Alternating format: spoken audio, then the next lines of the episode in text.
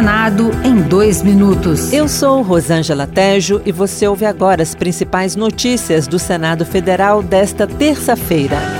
A Comissão de Constituição e Justiça aprovou nesta terça-feira o relatório do senador Eduardo Braga, do MDB do Amazonas, sobre a reforma tributária. Além de unificar os impostos federais, estaduais e municipais, simplificando o pagamento, a proposta também isenta a cesta básica e reduz em 60% outros produtos a serem definidos numa lei complementar, a exemplo de carnes. Braga ressaltou que um dos pontos importantes é que as mudanças vão provocar a redução da carga tributária futuramente. O principal legado do relatório é estabelecer uma trava sobre a carga tributária, uma carga tributária que não permitirá que haja aumento de imposto para o contribuinte. Pessoas carentes com deficiência devem ter asseguradas viagens gratuitas em ônibus, trens, barcos ou aviões. Aprovado pela Comissão de Assuntos Econômicos, o projeto será votado novamente pelo colegiado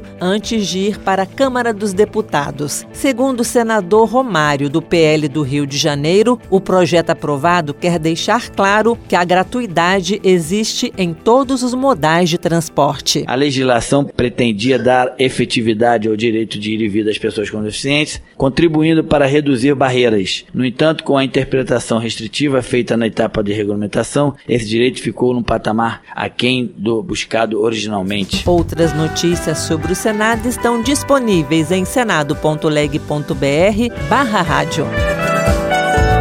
Senado em dois minutos. Uma produção Rádio Senado.